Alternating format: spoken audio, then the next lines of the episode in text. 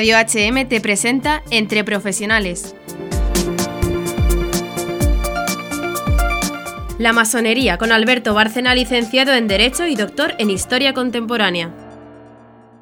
Nueva Era es una continuación de la masonería en muchísimos aspectos. Yo destacaría sobre todo ese sincretismo religioso, que es un poco eh, lo que la masonería ha presentado como propio, la tolerancia, eh, el ponerte en el lugar del otro, el aceptar que tú no tienes la verdad. Paso muy, muy importante y muy grave, porque la negación de la verdad es por donde viene la destrucción del bien. Pero bueno, eh, la masonería siempre ha sido sincretista. El relativismo viene de ese sincretismo, en parte. Y Nueva Era ha hecho lo mismo, solo que ha abierto el campo absorbiendo incluso más elementos que la propia masonería. La masonería, como propios mm, elementos de su, digamos, religión masónica, es panteísta, cosa que Nueva Era lo es también en buena medida, es desde luego gnóstica, te ofrece ese señuelo del conocimiento oculto que te será suministrado grado a grado, como una iluminación interior que recibirás a través de símbolos y rituales.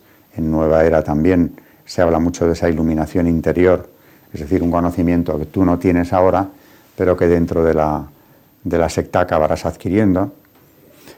Juan Pablo II, en, vuelvo a citar a Juan Pablo II, cruzando el umbral de la esperanza, habla de cómo la gnosis no se ha ido nunca. Desde los primeros eh, siglos, bueno, hay una gnosis judía, que es la cábala, que por supuesto sigue viva y la masonería también asimiló en su día, eh, ya hay una gnosis cristiana, herética por supuesto, 100%, con evangelios inventados, los, los evangelios gnósticos, pero como él dice, no se ha ido nunca. Y él denunciaba que en nuestros días, quien ha recogido el testigo el viejo testigo de la masonería en ese, sentido es Nueva Era. Solo que Nueva Era aporta de manera también muy visible otras corrientes que vienen del siglo XIX, del XX, como es el espiritismo, como es todo el ocultismo, como es todo lo esotérico. Y desde luego las religiones orientales también como algo eh, que puede mejorar la calidad de vida de quien lo practique. Entonces, claro, a través de Nueva Era es como se han ido difundiendo no ya religiones, sino incluso filosofías orientales que tienen un trasfondo religioso finalmente. Eh, por ejemplo, ¿por qué ahora está tan de moda el reiki? Que tiene unos peligros muy evidentes. Eh, el yoga, cuidado.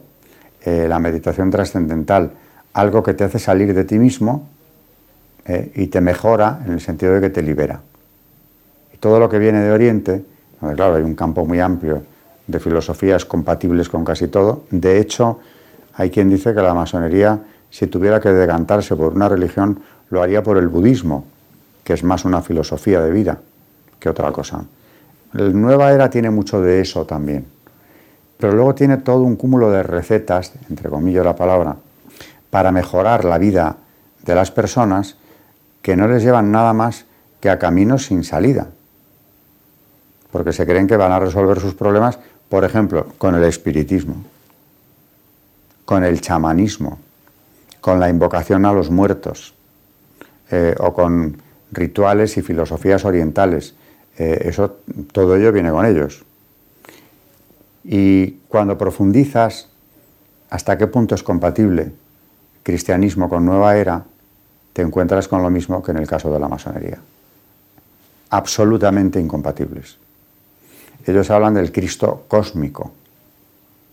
Claro, eh, ya hablan mucho de Cristo en algunos momentos, pero cuando vas a profundizar, su visión de Cristo es una visión muy abstracta, a veces simbólica, simplemente como si Cristo fuera algo así como una metáfora, una idea intangible.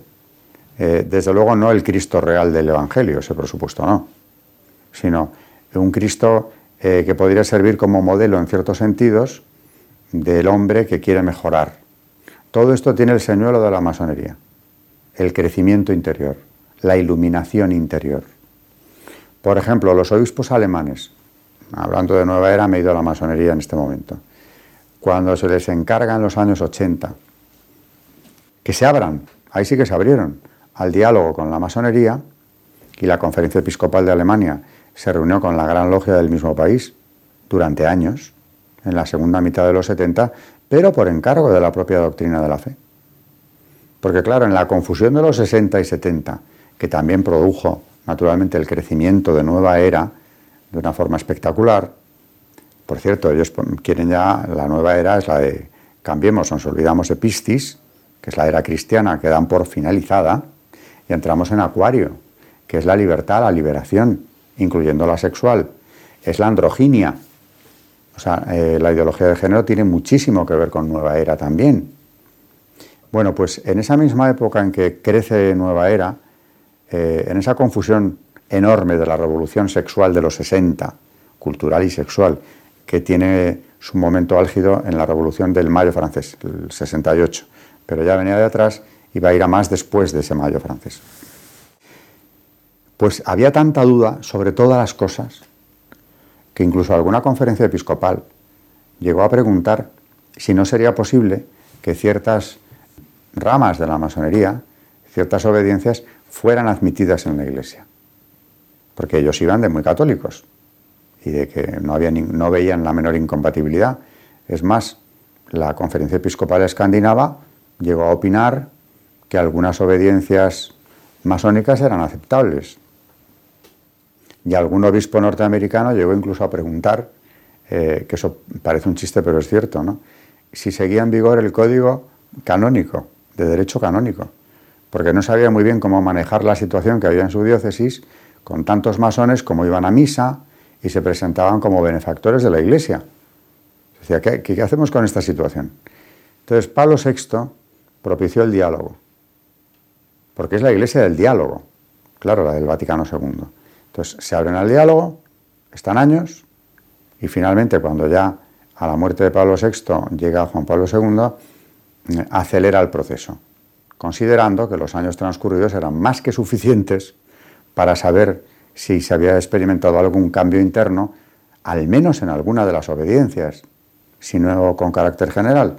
Y viene la declaración, que se llama así, la declaración de los obispos alemanes del año 80 donde dice, la masonería no ha cambiado, la incompatibilidad sigue siendo absoluta, aunque reconocen que estas conversaciones han tenido lugar en un marco distendido, eh, abierto, sin ninguna tensión de por medio, pero que han comprendido, entre otras cosas, me he acordado ahora al hablar de Nueva Era, que uno de los problemas es que para el masón ritos y palabras imprimen carácter en la persona.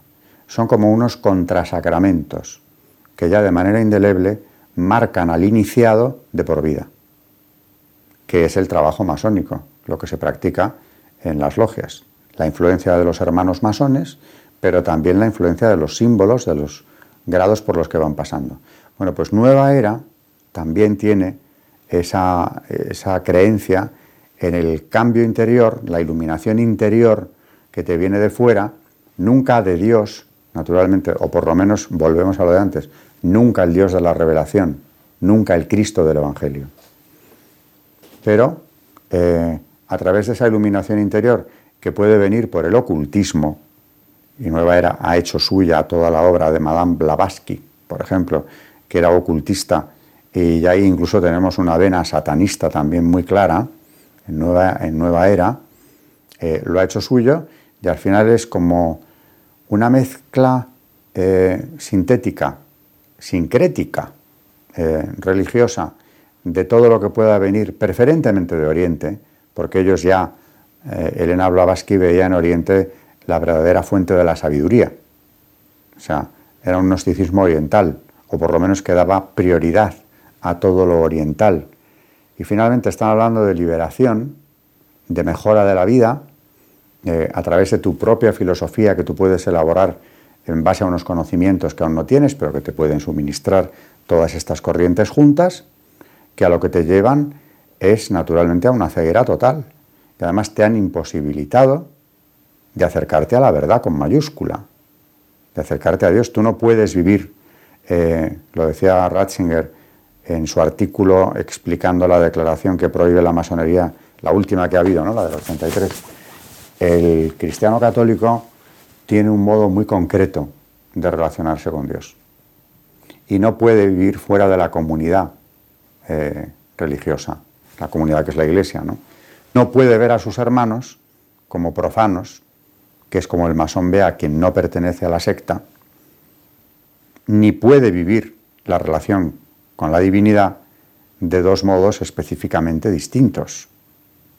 O sea, eh, si eres católico, eres católico. Entonces ya sabes cómo tienes que mm, llevar tu relación con Dios, qué es lo que Él espera de ti, qué es lo que te está pidiendo y para qué te sirve la gracia.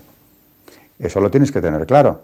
Si no lo tienes, entonces es que no estás en la comunidad eclesial, porque libremente has decidido no estar, porque a la vez pretendes estar en otra cosa donde hay otras creencias y además hay como eh, una sensación, sería, o una creencia en que te salvas, entre comillas, de otra manera. Partiendo de la base de que en la masonería y en la propia nueva era también no existe el concepto de pecado. Igual que no existe el de verdad, ni el de dogma. O son algo rechazable, pero el masón que se eleva, igual que el que pertenece a una nueva era, que se eleva por esa iluminación interior, no va buscando la salvación, no hay de qué salvarse. Mm, el concepto de un Dios redentor eh, les es totalmente ajeno, gratuito. Lo que buscan es el crecimiento interior. Para buscar una felicidad, desde luego aquí, bueno, y en el otro, en el otro mundo, sea lo que sea que haya allí, puede que también, pero de momento vamos a resolver eh, nuestro equilibrio aquí en la tierra, ¿no? Pero prescindiendo naturalmente de la gracia y de la revelación. Y eso es lo que tienen en común nueva era y, masonería, que es bastante. Esa nueva era de Acuario, eh, para terminar, en la que la nueva era cree, pues es la era que estaríamos entrando en ella, superadora del cristianismo. El cristianismo podría quedar ahí como un elemento difuso que pertenece al pasado y podría ayudar en alguna medida a quienes quieran tenerlo en cuenta, pero nunca eh, como el cristianismo católico revelado, o no católico, el cristianismo revelado, el cristianismo de la Biblia. Volveríamos a tener que hablar del Cristo cósmico, de esa visión incluso de un Cristo abstracto, eh, una energía incluso. Y claro, eso no es liberador al final, al contrario, te está esclavizando, porque yo lo que sí para concluir querría decir es que como toda secta, nueva era o masonería, eh, esclavizan más que otra cosa. Porque al final hay un lavado de cerebro, del que es luego muy difícil liberarse.